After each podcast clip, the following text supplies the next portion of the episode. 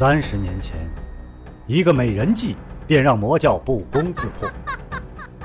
不知背后是谁在下棋，又下了怎样的一盘棋呢？身世、门派、兴亡，是阴谋还是预言？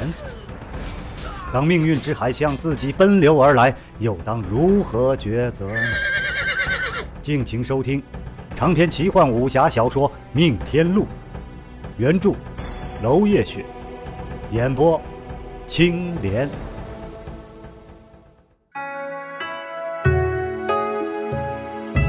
第六章，拓跋连山。拓跋连山仔细打量萧剑尘。这年轻人的欣喜之情溢于言表，显然对他而言是赢得了一场不可能的胜利。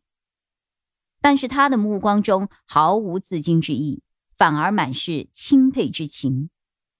这年轻人面目黧黑，形容狼狈，却眼神明亮，毫不做作。显然他的贵、笑和敬都是发自内心的。拓跋连山哈哈大笑：“有意思，有意思，真是个聪明的年轻人。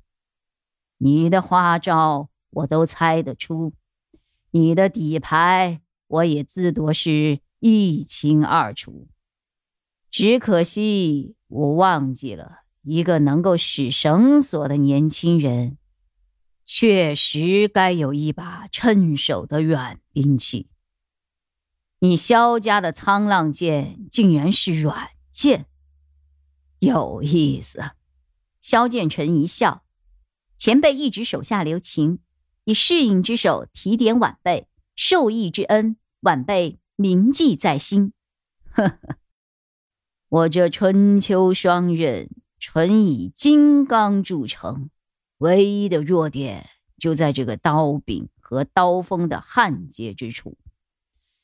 昔日我有曾经提及，若是一体重铸，方是无懈可击。可惜良言我没有采纳，因为我自认为天下没有人能够做到这一点。现在才知道，后生可畏呀！前辈谬赞，晚辈实是败局。哈哈哈。我说你胜，你便是胜了，不需退让。你这样的年轻人，闯荡江湖数年，竟然没有一个响亮的名号，连见过你这把剑的都没有几个人，实在是有点意思。萧氏祖训，族中的男子年满三十之前，不得擅加名号，若非性命攸关，一不得出沧浪剑。所以见过此剑的人不多。拓跋连山点点头，似乎有所思。名门世家的规矩果然与凡俗不同，怪不得能教出你这样的后生子弟。你根基见识俱佳，只是有一句话，不知当讲不当讲。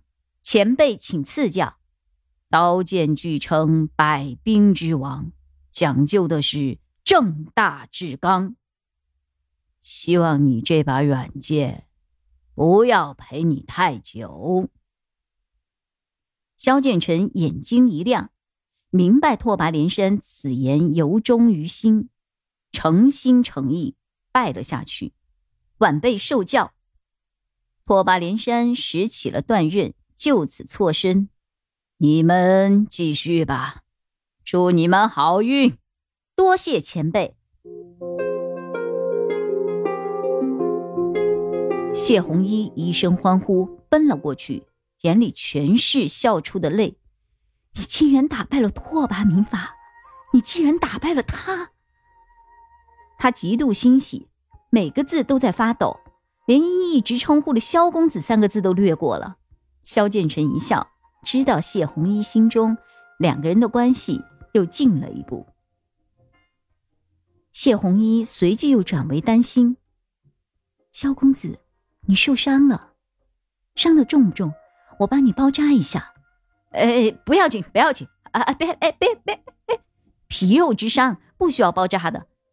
他实在有点尴尬，倒不是因为最后全力一击，连护体真气也撤去，被火烧了一圈，一身乌黑，而是因为之前的凌厉刀气，让他全身除了躯干要害之外，衣衫尽碎。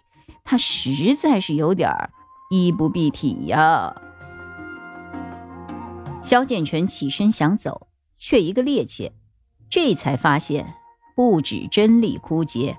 而且身体也虚脱了，还好谢红衣眼疾手快，一把扶住。谢红衣这回容不得他逞强，裂衣断伤，取出膏药，上药包扎，一气呵成。萧剑尘无语望天，内心拼命在叹气，自己一身狼狈也就罢了，谢红衣还给他扎上了这么多女儿家的红绸，哎呦！他又不好直接拒绝女孩子的美意，只能庆幸这个荒郊野外啊，哎呦，没有被人看到。但是忍不住的，红衣姑娘，时候不早了，我们继续上路吧。哎哎，谢红衣仍然沉浸在欣喜之中，笑声如银铃。萧公子，我刚才有了一个好法子，上头只叫我带人过去，可是并没有指定是去程还是是返程。我们先绕过去。返程再带你过去也是没有抗令的，这样都行，你别糊弄我啊！长生教教规松散，只要不犯六忌，什么都可以做。何况这种本来就没有交代清楚的任务，相信我，没事的。你别为了帮我编出一大堆瞎话来，这样的人情我可是受不起的哦。萧公子，你放心。以后你见到长生教的行事做派，就知道我所说的都是实情了。哇，原来魔教这么自由，怪不得大把人趋之若鹜了。谢红衣垂下头，美目盈盈，缠着萧剑尘的衣袖，半是哀求的：“萧公子，你体力够不够？够的话，就陪我绕道吧。”好一副乖乖女的样子。萧剑尘一提真气，确实半天都恢复不了，只得点点头。好，好，依你的，依你的。两人正待前行，却听得风声作响，眼前出现了一个熟悉的人影，不是别人，正是尾随而至的绿芜老祖。绿芜老祖看着满地狼藉，知道有一场恶战。刚刚结束，不由放声大笑：“哈哈哈哈，小子，老祖宗估摸着你们也该打完了，该老祖宗来捡这个现成的便宜，哈哈哈哈，还真没猜错，你们两个注定逃不出我手，受死吧！”萧剑尘和谢红衣一起变了脸色，谢红衣抱住了萧剑尘的手，而萧剑尘无力再战，谢红衣又只是个花瓶。绿芜老祖嘿嘿的冷笑，背后的绿芜也蠢蠢欲动，眼看就要出鞘，却见一杆寒光横在了眼前。这银光迅捷如电。又力道千钧，吓得绿芜老祖忙不迭的后退，直到稳住身形，才发觉这银光竟然是春秋双刃的断柄。随后就看到了依旧端坐在白石之上，似乎连动都没有动过的拓跋连山。绿芜老祖喉头动了几下，似乎勉强吞下去了某些字，压着声音道：“拓跋连山。”你趁手的兵器都给这个小子给毁了，还不一起下手杀了他？传出江湖，你还能混？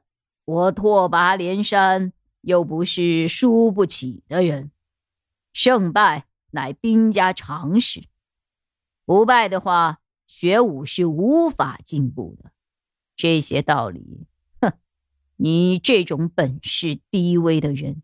是一辈子也不会明白的。绿芜老祖眼睛气得都鼓了出来。既然你不肯杀，那你让开，让我来杀。拓跋连山不动如山。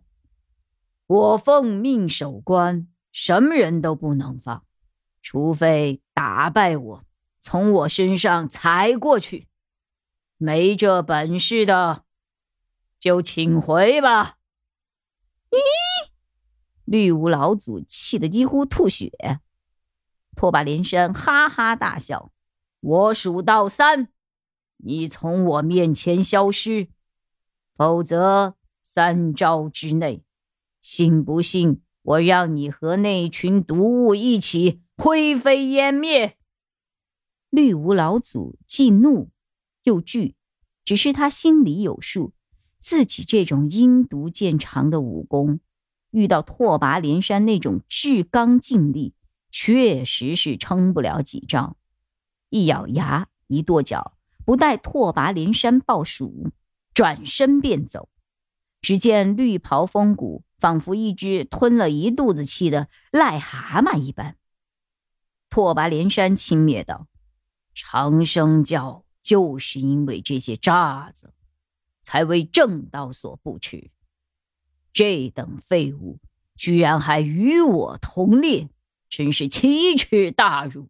年轻人，有机会帮我宰了他，就算我欠你一个人情。”萧剑尘大笑，也不顾自己气力两虚，深深躬身道：“前辈真是快人快语，前辈所托，晚辈定当竭力办到，还前辈今日的人情。”拓跋连山心中生出了几缕感慨：秋风正起，秋声如潮。然而这一对青苗般的年轻人的笑，令独处一旁的他。也如沐暖阳。如今春秋双刃已断，自己的那位挚友，又天涯安在呢？长篇小说《命天录》今天就为您播送到这里了，明天同一时间，敬请继续收听。